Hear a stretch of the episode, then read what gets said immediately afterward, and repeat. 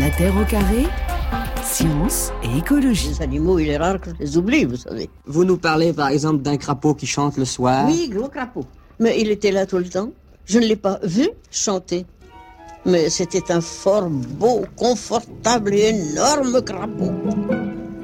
Je lui grattais la tête. Les crapauds aiment qu'on leur gratte la tête.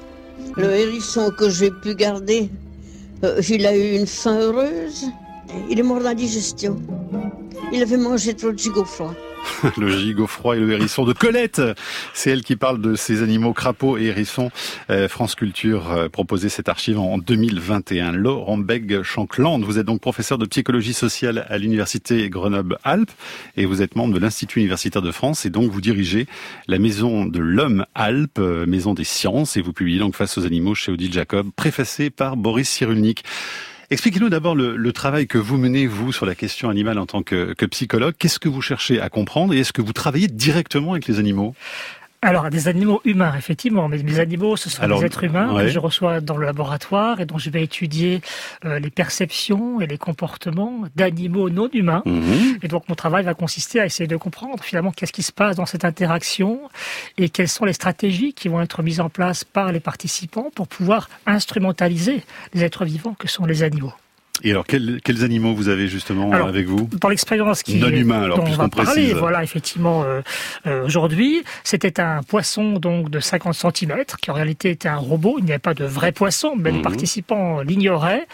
Et donc, 750 euh, personnes sont venues au laboratoire pendant trois ans pour observer un animal dans son environnement, dans un environnement en tout cas un peu artificiel, mais dans lequel il évoluait, un aquarium de, de 3000 litres. Et nous avons essayé de comprendre ce qui se passait lorsque les participants devaient tuer l'animal pour la recherche, pour la science. En lui injectant des doses. Hein. On redécrira tout à l'heure tranquillement euh, cette expérience de milligrammes que vous avez reprise donc à votre compte hein, pour euh, en faire cette expérience. L'idée c'était de montrer quoi au fond?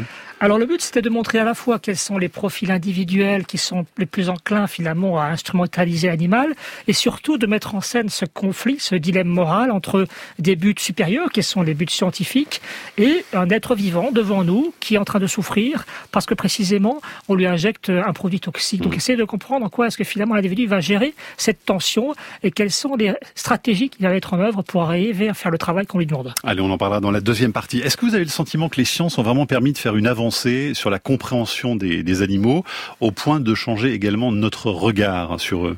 Bien sûr, bien sûr, leur, leur monde kaléidoscopique d'infrasons, d'ultraviolets, nous, nous les approchons de manière manière de plus en plus complexe. Et donc aujourd'hui, nous nous décentrons en essayant de comprendre leurs leur canaux sensoriels et, perceptifs. Nous sommes obligés de réaliser que notre conception d'intelligence est très particulière, est très anthropomorphe et même anthropocentrique. Mhm. Et précisément, très souvent, nous utilisons nos propres critères pour les juger. Et donc euh, toute la difficulté, c'est de se mettre vraiment à la hauteur de l'animal pour le, pour le comprendre En tout cas, commencer par se décentrer pour essayer effectivement d'adopter un point de vue qui ne soit pas en clair hiérarchisé finalement les mmh. espèces comme nous faisons, c'est-à-dire euh, en, en, haut de l'évolution il y a les humains et puis euh, ensuite effectivement toute une kyrielle d'autres animaux qui finalement seraient, nous seraient fondamentalement inférieurs. Pourtant c'est ce que Darwin nous a appris finalement en nous replaçant sur l'arbre du vivant au milieu de tous les autres animaux. Hein. C'est cela, mais Darwin a souvent mal été perçu, il a été interprété comme quelqu'un qui a développé une théorie de l'évolution et nous serions le but de l'évolution. C'est en tout cas la mécompréhension de Darwin. Ouais. À partir de quand on commence vraiment à poser justement un autre regard sur les animaux? Parce qu'il y a eu la période Descartes hein, au XVIIe où là vraiment l'animal est un, est un objet, une machine. Et puis ensuite Darwin qui arrive. Mais au fond, vous dites bien, vous expliquez que ça n'a pas changé grand-chose sur euh, la césure hein, entre nos, nos, différentes espèces. Hein. Oui, alors il y a évidemment une, une, séparation, une césure, une frontière qui a été érigée, qui a été finalement euh, amplifiée, en tout cas euh, bénie par tous les, les, les Hein, qui très souvent ont, finalement ont contribué à la, à la, à la sanctifier en quelque sorte cette césure, puisque les animaux ne ressuscitent pas, les animaux ne sont pas d'importance finalement dans la plupart des grandes religions. Euh, les animaux qui effectivement vont être conçus par les philosophes le plus souvent comme des, des instruments, des êtres inférieurs. Descartes effectivement va populariser cette conception de l'animal machine. Alors il refuse aux animaux la pensée, pas la sensibilité mhm. comme parfois on l'affirme, mais plutôt la pensée. Mais bien sûr, c'est les cartésiens qui vont suivre, vont utiliser finalement la pensée cartésienne pour pour faire de l'animal un simple instrument, comme une, comme une, horloge ou bien effectivement un, un, instrument qui peut être employé pour produire de la connaissance. Ça fait trois fois que vous utilisez le mot instrument, instrumentalisé depuis le début de cette émission. Est-ce que, selon vous, l'instrumentalisation donc dont vous parlez, elle est euh, en fait à, à, chaque fois, que ce soit dans la vie quotidienne ou dans la science, euh, elle, elle, se produit à chaque fois, y compris malgré nous peut-être? Oui, alors on pourrait dire aussi ingrédient laisser effectivement l'idée que l'on ne va pas considérer l'animal comme une personne, bien sûr, ni même comme un être euh, qui mériterait une certaine attention. Mais il y a des gens qui considèrent les animaux comme des personnes. Il y a beaucoup de gens qui, qui, qui disent ça. Hein. Certainement, certainement. Je crois que c'est un, une évolution sociologique contemporaine qui est remarquable, puisque de plus en plus, effectivement, cette, euh, sous l'influence des, des, connaissances scientifiques qui se, qui se développent et qui nous permettent de, de mieux entre, entreapercevoir finalement la complexité des états mentaux des animaux, eh bien, nous les considérons de plus en plus comme des personnes ayant effectivement des, des personnalités, hein, des modes de comportement qui se distinguent les uns des autres, par exemple. Et il est de plus en plus difficile d'en faire de, de, simples objets, de les minéraliser, puisqu'effectivement, lorsqu'on va les utiliser pour l'alimentation, par exemple, on parlera de minerais. Hein, effectivement, on va parler effectivement d'utilisation d'animaux comme des tubes à essai euh, biologiques. Et donc tout cela, finalement, c'est une façon de les chosifier, mais on ne peut pas généraliser l'instrumentalisation. Si, selon vous, euh, c'est une généralité alors, encore une fois, euh, dans les pratiques les plus courantes, dans la mesure où nous sommes euh, confrontés à des, des, pratiques alimentaires ou scientifiques qui euh, conduisent à la à l'utilisation d'animaux à des, dans des proportions absolument spectaculaires, hein, puisque aujourd'hui, on peut considérer qu'il y a à peu près voilà 13 millions de poissons, 14 millions de chats. Voilà, c'est ça. Donc, on a effectivement des animaux qui sont présents dans notre quotidien, mais en même temps, il y a 65 à 100 milliards d'animaux terrestres qui sont utilisés chaque année pour l'alimentation. Il y a de 1000 à 2700 milliards de poissons qui sont utilisés. Donc je dirais, bien sûr, une partie d'entre eux bénéficient de toute notre affection, et on va en reparler parce que c'est une affection sincère et profonde, mais la plupart d'entre eux, lorsqu'ils entrent en contact avec un être humain, ça se passera mal pour eux. Laurent Begg, dans les années 70, hein, c'est ce chercheur américain Gordon Gallup qui a inventé le test du miroir pour tenter de comprendre justement la conscience de soi des animaux. Vous nous rappelez en, deux mots le principe de ce test? Oui, alors l'idée c'est d'arriver à, percevoir comment est-ce que l'individu perçoit une, une, tâche qui va lui être appliquée euh, discrètement sur une partie de son corps, notamment le, front le plus mhm. souvent, et on va le mettre face à un miroir pour voir si face à cette euh, image spéculaire, il va toucher sa tête ou bien euh, l'image, donc manifestant qu'il se reconnaît ou non dans le miroir. Ce fameux test du miroir a été adapté par de nombreux éthologues, hein, donc à différentes espèces. Euh, par exemple, euh, les orques vont passer le test, mais certains animaux comme, dont on connaît pourtant l'intelligence, comme les chiens, le passe difficilement. Donc hmm. on voit bien que c'est un test qui va être problématique. Et en 2015, justement, des singes rhésus se sont ajoutés à la longue liste, enfin à la, non, à la courte liste justement, parce qu'il n'y en a pas tant que ça, euh, des animaux qui peuvent se reconnaître dans un miroir. On va écouter les explications du directeur Gong Nang de l'Académie de Shanghai, extrait d'un reportage d'Euronews à l'époque. Nous peignons une marque sur le visage du singe qui est indétectable et sans odeur. Le singe ne sait pas qu'elle est là. Mais il peut la voir quand il se regarde dans le miroir. Comme nous autres humains, quand nous voyons que notre visage est sale dans le miroir, nous utilisons nos mains pour arranger ce qui est sale. Après plusieurs semaines d'entraînement, les singes ont appris à toucher le point laser ou la marque peinte en se regardant dans le miroir, montrant qu'ils se reconnaissent bel et bien. Il s'agit de la première étude à produire de tels résultats. Gong espère que cela permettra d'aider les personnes qui ont perdu leur capacité à reconnaître leur reflet dans un miroir. Et pourtant, Laurent Beck, vous citez le paléontologue Stéphane Jégoul qui parlait, lui, euh, de la malmesure, mais pour parler des humains, puisque le test avait été réalisé euh, au départ sur des enfants. Ces tests d'intelligence, ils sont pas si valables que ça, au fond, alors ils nous disent quoi? Alors, Gould a effectivement euh, critiqué les tests d'intelligence puisqu'ils étaient biaisés socio-économiquement, effectivement, ils ont eu tendance à contribue à la stigmatisation des minorités. Voilà. Après, ce qu'on peut dire, c'est qu'aujourd'hui, les mesures que les humains préfèrent pour tester les capacités animales, comme ce fameux test de la tâche, bon, c'est mhm. des mesures qui doivent être euh, améliorées. Et certainement, pour arriver à les améliorer, il faut passer à d'autres canaux sensoriels, puisqu'encore une fois, l'être humain, effectivement, a un, sens euh, cardinal, c'est la vue, c'est la vision, mais la plupart d'autres animaux ont des sens qui sont très performants et que nous ignorons.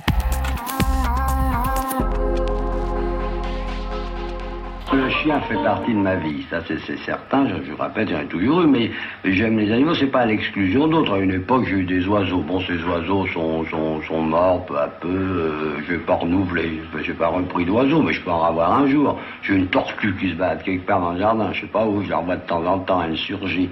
Parce qu'on a tout de même pas, avec la, une tortue, les contacts qu'on a avec un chien, c'est un animal plus secret. Que ressentez-vous lorsque vous êtes seul avec des animaux, avec vos chiens? Bon, c'est-à-dire que je suis bien, ça bien-être. Je leur parle pas d'ailleurs spécialement. Des fois, je suis, je suis une semaine sans adresser la parole, moi, aux, aux bêtes. Mais elles sont là. C'est plus un besoin physique, au fond, d'avoir des bêtes avec soi. La relation de Michel Audiard avec ses animaux, c'était dans l'émission 30 millions d'amis en 1978. Et justement, Laurent Beg, Chancland, dans ce livre Face aux animaux, hein, qui paraît chez Dit Jacob, euh, vous êtes intéressé euh, à la raison pour laquelle on s'intéresse précisément à certaines espèces en particulier et des espèces plutôt proches de nous.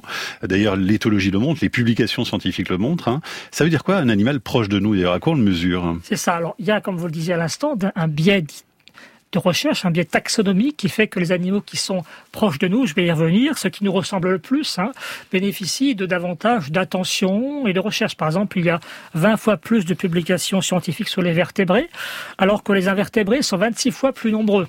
Donc il y a évidemment un, intérêt qui va se porter en fonction de cette proximité. Et donc tout cela, ça va se répercuter après, bien sûr, sur la considération que l'on va euh, euh, concéder euh, aux animaux. Alors, qu'est-ce qui va finalement orienter notre considération notre intérêt. D'une part, les caractéristiques de l'espèce, les espèces qui ont une morphologie qui se rapproche de la nôtre, dont l'intelligence perçue est plus proche de la nôtre, je vais y revenir, euh, vont être euh, favorisées. Alors, il y a une étude très intéressante qui a été faite par euh, des chercheurs du Muséum national d'histoire naturelle de Paris, qui ont présenté à des participants différentes espèces, 52 espèces différentes, assez contrastées, assez diversifiées, en leur demandant de choisir entre chaque fois deux images d'espèces, mmh. donc celles qu'ils sauveraient s'il fallait en sauver une seule. Et ce qui est ressorti, c'est que l'espèce préférée, l'espèce pour laquelle en tout cas les gens avaient le plus d'empathie, était celle qui était évolutivement la plus proche de nous, c'est-à-dire le point de divergence évolutionnaire était le plus proche par rapport à d'autres. Cette étude a été également répliquée dans une autre. Mais c'est quoi C'est par exemple un primate ou C'est ça. On va préférer effectivement les primates, par exemple, effectivement aux poissons, ou bien euh, les, euh, euh, je dirais les, voilà, les chiens aux anémones. Donc effectivement, on a différents contrastes qui ont été proposés dans cette étude, et on voit bien qu'il y a une, association entre notre préférence et la distance évolutionnaire par rapport à nous. Après, euh, cette euh, préférence, elle va même se traduire dans la réaction physiologique que nous ressentons lorsque nous voyons cette espèce souffrir. Par exemple, lorsqu'on présente à des personnes des différents animaux, un singe, un raton laveur, un faisan, un crapaud, animaux qui sont en train de se faire maltraiter et qu'on fait des mesures de stress, stress physiologique qui est, évalué par la sudation de la peau, qui est un indicateur indirect du stress. Voilà la, la, la conductance électrodermale. On constate que les personnes semblent plus stressées lorsqu'on leur présente des animaux qui sont, entre guillemets, proches de nous, que les animaux qui sont plus éloignés. En l'occurrence, lorsqu'on va, par exemple, faire souffrir un crapaud, ça nous laisse presque froid par mhm. rapport à un singe.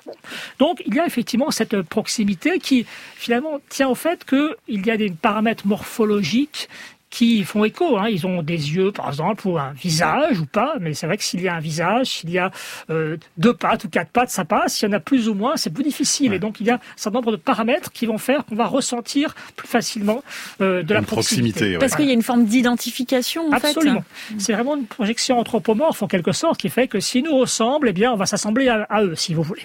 Le second euh, paramètre qui va déterminer la perception des, des, animaux, ça va être notre évolution commune. Et la menace perçue pour des ressources. C'est-à-dire, on va, euh, par exemple, avoir des animaux qui vont euh, peut-être euh, menacer nos cultures ou menacer notre tranquillité.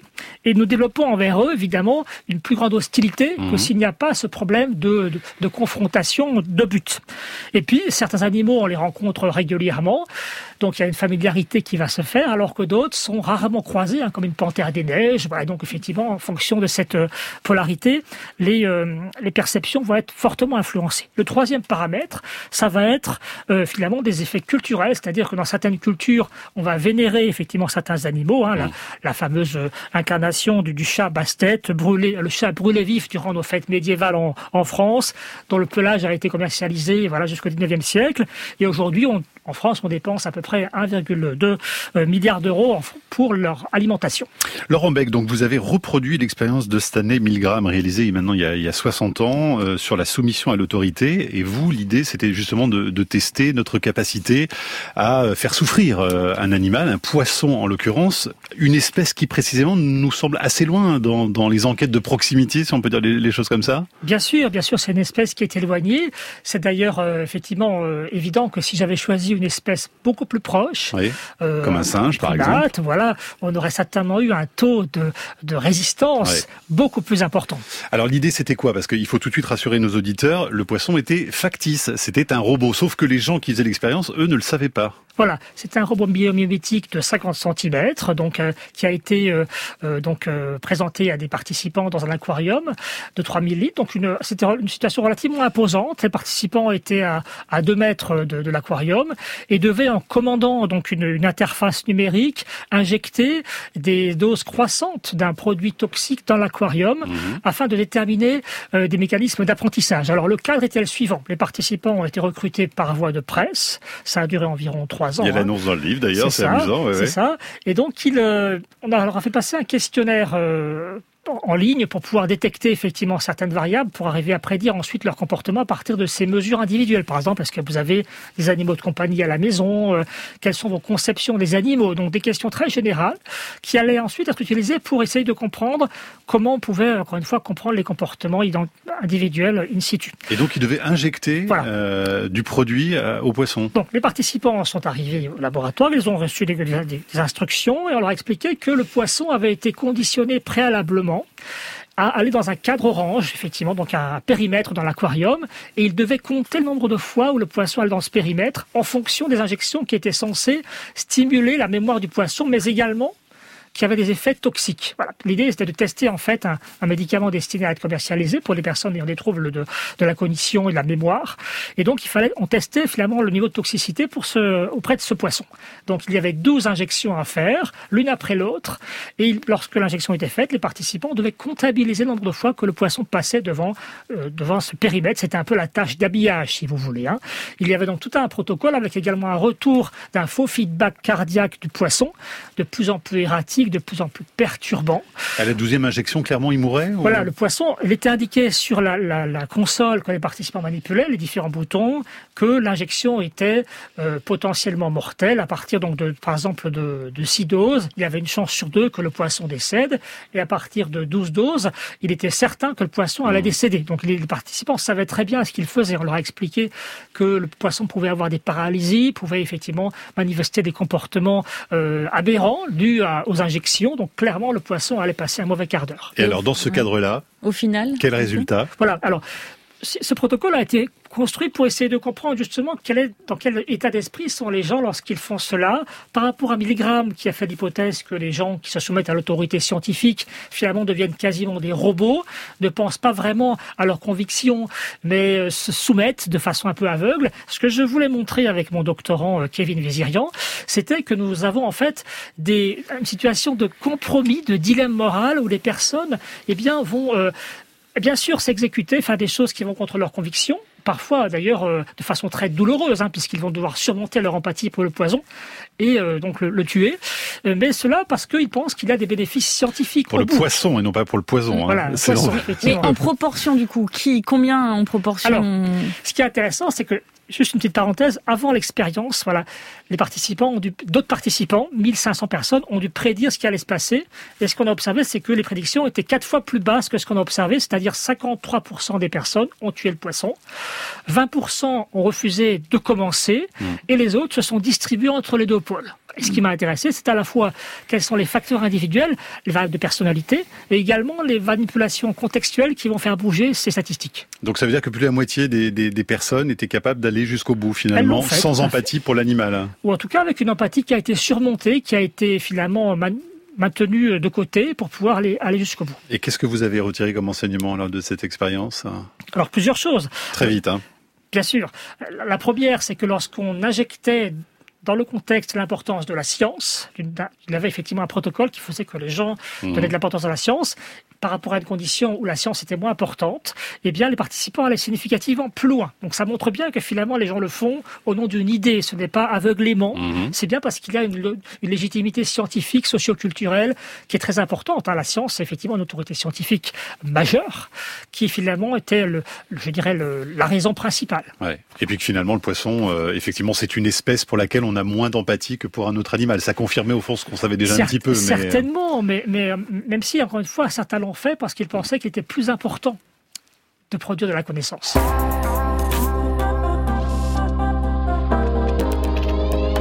Laurent Beck-Chanclan, notre invité avec cet ouvrage Face aux animaux chez Odile Jacob et en couverture évidemment de quoi émouvoir euh, les lecteurs passant, les potentiels lecteurs passant dans une librairie Un avec ce magnifique chiot. chiot, avec ce regard attendrissant. C'est vous qui avez fait, c'est vous qui avez choisi ou pas? Non, non, mais je trouve qu'il est très beau, effectivement, très touchant avec son œil luisant. Ouais, et comme vous êtes malin parce que vous êtes psychologue, vous savez que ce genre d'image euh, Voilà, j'ai évité la limace pour la couverture. voilà, c'est ça, c'est beaucoup plus Mais vendeur. du coup, vous êtes, euh, vous contredisez ce que vous êtes en train de nous dire finalement. Pourquoi donc? Bah, Parce que vous êtes en train de dire que finalement, on devrait avoir de l'empathie pour euh, tous les animaux, et y compris surtout les invertébrés desquels on se sent moins proche. Y Donc compris les chiots. aller. euh, Y compris les chiots trop mignons.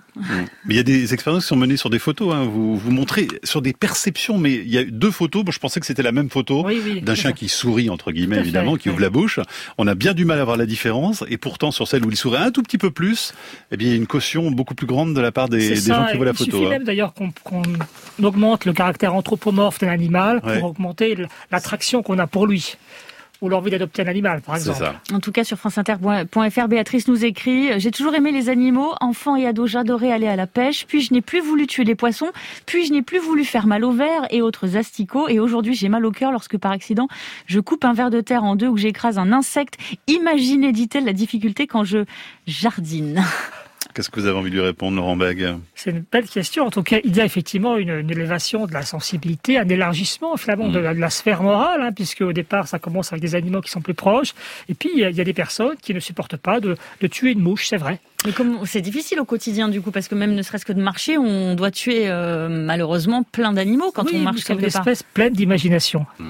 Laurent Beg, juste un mot encore sur l'expérience de 1000 grammes hein, que vous avez réitéré, donc je le disais tout à l'heure, avec 750 participants qui devaient clairement euh, sacrifier ou non un animal de laboratoire, un poisson en l'occurrence. hein, vous le disiez, 53% euh, ont tué le poisson, allant donc jusqu'à la 12e dose létale, là en l'occurrence. En l'occurrence, 20% ont refusé catégoriquement. Donc 20% c'est pas rien quand même. Est-ce que si vous aviez réalisé cette expérience il y a 10 ans, vous auriez obtenu les mêmes résultats, sachant qu'aujourd'hui on a une perception, une sensibilité à la question animale qui est peut-être un peu plus forte encore qu'il y a 10 ans, non? C'est sûr. Alors, dans les 20% effectivement qui refusent, ou bien dans ceux qui vont le moins loin, il y a plus de femmes, par exemple. Il y a plus de personnes qui ont une empathie un peu plus élevée. On a mesuré l'empathie en posant des questions avant l'enquête. hein. Par exemple, quand quelqu'un euh, se fait avoir, j'ai envie de le protéger. Donc, des questions comme ça, les gens devaient répondre à des questions, à un questionnaire. Et on a pu voir que les gens qui avaient un niveau d'empathie plus élevé étaient légèrement plus enclins à refuser de commencer, par exemple. Alors, une évolution, certainement, puisqu'évidemment, par rapport au, à la perception qu'on a des animaux et notamment des poissons, depuis une dizaine d'années, les recherches sont très nombreuses qui montrent que les poissons euh, éprouvent de la, de la douleur. On ne le savait pas forcément il y a quelques années. Et même peuvent éprouver des états mentaux complexes, hein, de la dépression, par exemple. Donc, Mais ça fait savez- débat cette question Ouais, hein, quand même. sur la douleur, tout le monde n'est pas d'accord. Voilà. Ouais. En tout cas, on a beaucoup de travaux qui vont dans ce sens-là. Et donc, euh, dans l'expérience que nous avons réalisée, nous avons présenté aux participants ces, ces travaux. Hein, les poissons auxquels on met effectivement des, euh, des, euh, des substances qui vont euh, les, déranger, par exemple, des substances comme, comme des venins. On voit qu'ils se frottent effectivement la, la bouche. Donc, il y a des choses qui ont été assez convaincantes, qui démontrent qu'ils ressentent probablement la douleur. Beaucoup pensent que vraiment ils la ressentent. Et donc, à ce titre-là, les participants qui vont aller jusqu'à euh, 12 doses savent ce qu'ils font. On va écouter justement quelques réactions des personnes ayant participé à votre expérience à la Maison des sciences de l'Homme Alpes. C'est surtout le fait qu'il est marqué euh, clairement sur l'écran qu'il y a un risque de mort à 100%. Je sais pas, il y a une, une espèce de lien qui se crée en fait, où pre- quelque part presque on se met à sa place et, et on n'a pas envie d'y être quoi. Donc, Enfin, je trouve que c'est violent, cette seringue. J'étais végétarienne, donc euh, enfin, j'ai fait le choix de pas tuer d'animaux, donc je trouvais ça incohérent. Ça peut aider aider la science à progresser, mais en tout cas, j'avais pas envie de, de participer à ça. Faire avancer la science, quelquefois on fait des choses qui sont pas toujours en corrélation avec notre éthique. Euh, pas très fière. Euh, J'ai cru que j'allais arrêter à ouais, 50%. Je me suis dit, bon, Ça lui laisse 50% de chance de s'en sortir. Je suis étonnée de moi-même. Je voulais participer à cette étude pour euh, faire avancer la recherche. Mais d'un autre côté, je voulais pas faire mourir le poisson. Souris mes poissons, j'ai trouvé ça plus facile qu'une souris. C'est vrai que le poisson, c'est du poisson. Hein. C'est l'expérience. Hein. Si ça peut servir pour les humains. Voilà, de vrais dilemmes moraux, hein, on l'entend dans les témoignages là. Hein. C'est ça, certains étaient vraiment troublés à la fin. Beaucoup, euh, lorsqu'on leur a expliqué que c'était un faux poisson, en tout cas que le produit n'était pas un vrai produit toxique, beaucoup étaient soulagés, mm. beaucoup ont dit qu'ils dormiraient mieux ce soir même. Euh, plusieurs euh, étaient vraiment très très très contents d'avoir participé, mais en même temps très soulagés de ne pas avoir tué un, animal. L'expérience a duré trois ans. Est-ce qu'on sait, les scientifiques, Laurent Beg, les scientifiques qui travaillent tous les jours avec des animaux en laboratoire, s'il y en a certains qui, au bout d'un moment, arrêtent euh, parce que euh, moralement c'est trop difficile ou pas, ou ils arrivent à se faire une vraie carapace Bien sûr, il y a des recherches qui ont été menées sur, euh, notamment des recherches ethnographiques où on va étudier le comportement au quotidien des laborantins et qui vont mettre en évidence les stratégies qui sont utilisées pour minimiser justement la détresse ou la difficulté qu'il y a à utiliser des animaux. donc certainement, hein, j'essaie dans mon livre justement de, décrire un petit peu ces stratégies qui permettent de s'immuniser contre des, des élans empathiques. Alors, il y a après différents types de traitements. Hein. Dans beaucoup de recherches, euh, effectivement, il y a des, utilisations des animaux qui sont beaucoup moins euh, euh, cruelles que dans l'expérience que j'ai réalisée. Hein. Donc, on a effectivement une utilisation des animaux qui n'est pas douloureuse. Et je dirais, le protocole qui a été réalisé à Grenoble était un protocole qui, qui n'aurait pas pu être fait en réalité, parce qu'effectivement, on ne demande pas à des personnes non formées de blesser des animaux. Hein. Donc il y a évidemment un cadre mmh. réglementaire qui est très strict hein, pour l'expérimentation animale. Les expérimentateurs sont formés à cela et la sensibilisation d'ailleurs au bien-être animal dans le laboratoire est de plus en plus importante. Mais pourtant, il y a encore 130 millions d'animaux qui sont utilisés chaque année dans les laboratoires, à peu près 2 millions en, France, et une partie d'entre eux subissent des procédures qui les font souffrir. Laurent Beck, du coup, vous êtes aussi intéressé à la cruauté envers les animaux et aux liens euh, qui pourraient exister entre les maltraitances animales et les violences humaines. Euh, qu'est-ce qui peut permettre justement d'en discuter? Il y a de la vraie littérature scientifique là-dessus? Oui, alors il a bien sûr, d'abord c'est une ancienne idée hein, qui a été euh, suspectée par Pythagore, par Thomas d'Aquin, par Montaigne, par Kant et d'autres, hein, qui supposaient que quelqu'un qui est cruel envers un animal, un enfant par exemple, eh bien, méfions-nous, peut-être qu'il pourrait mmh. ensuite avoir une sensibilité émoussée et ça pourrait pourrait le pousser à finalement être beaucoup plus cruel envers ses contemporains. Euh, il y a eu euh, une publication scientifique qui a fait la synthèse il y a quelques années de 96 publications indépendantes et qui a montré donc euh, que dans 98% des articles publiés, il y a un lien entre les comportements de cruauté envers les animaux chez les enfants ou chez les adultes et les comportements de cruauté envers des des, humains. Voilà, effectivement. Alors, j'ai fait une étude également auprès d'adolescents en Isère, 12 300 adolescents, et j'ai observé que parmi les 7% de ceux qui avaient commis des actes de cruauté envers les animaux, il y avait effectivement une plus grande tendance à avoir été auteur de harcèlement envers les camarades. 7% quand même, 7%, c'est beaucoup. 7%. Chez, les, chez, les, tueurs en série, il y a aussi des, des travaux hein, qui rejoignent un peu ça. Tout à fait, hein. il y a des travaux effectivement sur les tueurs en série, notamment ceux qui ont été euh, auteurs de, de crimes sadiques. Voilà, où cela, clairement, on a une proportion très élevée de personnes qui étaient en, tant qu'enfants euh, auteurs de, de cruauté envers les animaux. Et justement, c'est ça, psychologiquement, c'est au-delà d'un manque d'empathie, c'est carrément du sadisme qu'il y a, c'est ça? Voilà, il y a toutes sortes de motivations. Il y a parfois une forme de curiosité qui n'est pas inhibée par l'empathie. C'est-à-dire qu'on va, on ne cherche pas forcément à faire mal à l'animal, mais on est intéressé de voir comment ça se passe. Alors que chez les personnes, je dirais, ordinaires, l'empathie va stopper cette curiosité. Mais chez certains enfants, eh bien, l'empathie ne suffit pas à, la stopper, par exemple. Hmm. Vous rappelez une chose édifiante, hein, sous le Troisième Reich, des lois protectrices des animaux ont été les plus strictes de l'époque dans le monde, et Hermann Göring, l'un des pires criminels nazis, s'indignait de l'intolérable torture de l'expérimentation animale.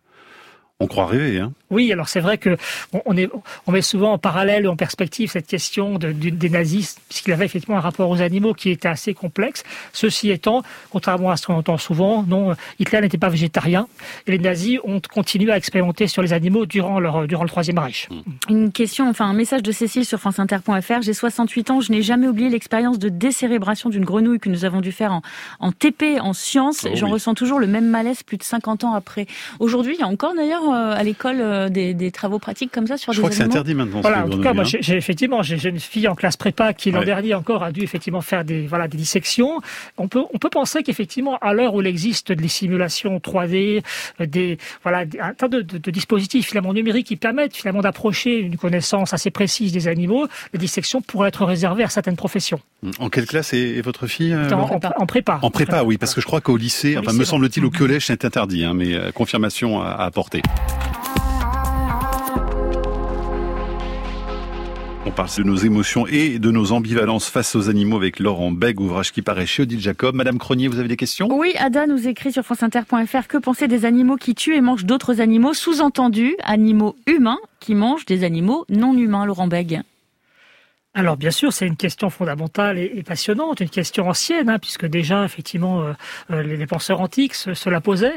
Euh, Aujourd'hui, ceux qui consomment des, des- des animaux doivent trouver des raisons de le faire, et donc on a pas mal de travaux qui cher- cherchent à identifier quelles sont les stratégies qui nous permettent finalement de, concilier cet amour assez fondamental pour le monde animal que nous avons depuis l'enfance, qui se concrétise par nos relations avec les animaux de compagnie, mais aussi par notre affection pour les cochons et les vaches, et en même temps cet amour assez fort aussi que certains ont pour euh, pour la côte de bœuf.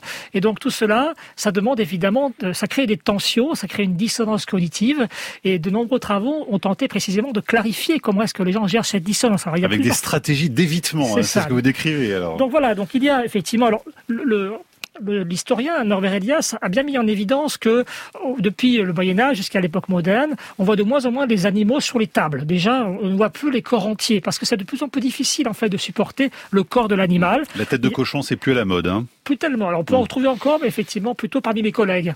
Et alors, ce, ce qui est euh, ce qui est assez intéressant, c'est que il y a des recherches qui ont été réalisées sur euh, des personnes auxquelles on présente des photos d'animaux sur un plateau avec une sauce, avec ou sans la tête. Et on leur demande, voilà, s'ils ont de l'empathie pour l'animal et s'ils voudraient en consommer. Et on voit bien que la présence d'indices morphologiques qui rappellent un- une tête, eh bien, augmente le dégoût, hein, des yeux, des oreilles, etc. Notamment chez les femmes, chez les plus jeunes et les- chez les personnes de pays industrialisés. Donc c'est effectivement tout ce qui va nous rappeler la, la corporéité de l'animal est, est difficile à Donc on essaie de déjouer tout ça pour euh, finalement adoucir l'acte alimentaire de manger de la viande. C'est ça que ça veut dire. C'est ça, on doit euphémiser. Alors c'est plus pratique effectivement de consommer des, euh, des parties géométriques qui ont été découpées que de consommer un animal complet. Donc ça, l'industrie d'ailleurs l'a bien compris. Ensuite, on va également se convaincre qu'on est obligé de le faire, c'est-à-dire l'atténuation de responsabilité. Si on n'en consomme pas, on va perdre nos dents, peut-être même nos cheveux. Voilà. Contrairement à ce que les académies de diététique nous disent aujourd'hui, certains croient que la viande fait partie des aliments indispensables pour survivre. Tout cela, euh, voilà, fait partie des, justifications qui permettent de maintenir un régime carné. On a également l'idée que tout le monde le fait, voilà, que nous sommes, euh, que nous avons évolué finalement comme des carnivores, et tout cela, ça va évidemment, euh, je dirais, rendre beaucoup plus solide cette conviction que la viande est indispensable. Je rappelle ce chiffre, hein, 84,5 kilos par habitant en moyenne en 2020 en France de viande. 84,5 kilos, c'est un petit peu moins que l'année d'avant. A baissé pour la première fois en 10 ans, mais ça reste quand même dans le top euh, 5, je crois, euh, des pays euh, européens. en Oui, alors un Européen, justement, consomme pas, dans sa vie 1094 animaux. 4 bovins, 4 agneaux, 46 cochons, 945 poulets. Voilà. Donc effectivement, c'est quelque chose d'assez considérable. Et je rappelle que vous êtes aussi derrière cette opération de lundi sans viande, hein, c'est ça? Oui, donc 500 personnalités en Ouais. France, de, de Luc Ferry, euh, voilà, euh, voilà, Mathieu Ricard et d'autres ont, ont effectivement soutenu cette opération qui consistait à remplacer chaque lundi Hmm. les produits carnés par euh, des légumineuses, par des, des végétaux. Autre enquête que vous avez euh, déployée dans, dans ce livre très rapidement, euh, les, les femmes sont moins sujettes aux actes de cruauté envers les animaux. hein. Ça c'est très clair aussi dans les enquêtes. Voilà, hein. effectivement, près de clairement dans l'étude avec le poisson, on a un taux, disons, d'injection qui est plus bas. Et puis de manière globale, c'est un point intéressant. Les femmes sont beaucoup plus enclines que les hommes à défendre la cause animale. Dans les recherches, par exemple, c'est très clair, et à, ne pas être violentes avec les animaux. Dans les travaux, par exemple, sur les violences, les cruautés, elles sont vraiment sous-représentées. Un petit, une petite, vite, euh, ouais. ouais, les, les Marie nous écrit, je crois pas que la vivisection soit interdite au collège et au lycée. Et en 2016, je précise que le ministère de l'Éducation nationale a interdit les dissections de souris et de lapins en, en classe, mais les dissections d'animaux et de produits faisant objet d'une commercialisation sont autorisées. Merci beaucoup Laurent Beg, Chancland, Face aux animaux, ça paraît chez Odile Jacob, préfacé par Boris Cyrulnik. Merci d'être venu nous en parler. Merci. La Terre au carré est un podcast France Inter.